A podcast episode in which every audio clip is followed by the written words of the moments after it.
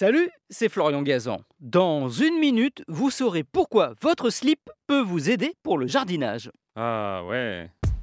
Ouais, ce sous-vêtement que Superman met sur son pantalon, vous, c'est en le mettant ailleurs que vous allez savoir si vos plantes, vos fleurs, vos légumes, vos fruits ont une chance de pousser et même de bien pousser.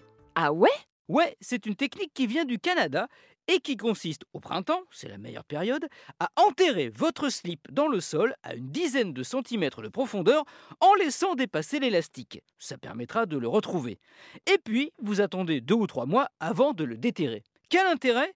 Eh bien, votre sous-vêtement va vous permettre de savoir si la terre où vous comptez planter ou cultiver est fertile. Si quand vous récupérez votre slip après ce séjour sous terre et qu'il est abîmé, ça veut dire que l'activité biologique de votre sol est intense, qu'il est en bonne santé. Les trous dans le slip attestent de la présence en masse de bactéries, de champignons, et ça, c'est parfait.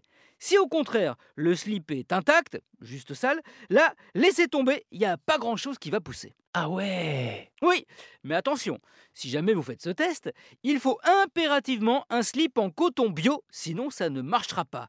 En effet, les fibres du coton bio sont composées à 95% de cellulose dont se nourrissent les micro-organismes dans la terre, ce qui explique les trous. Alors évidemment, après le test, vous pourrez dire adieu à votre slip. Bon, au pire, il vous restera de quoi faire un string ficelle.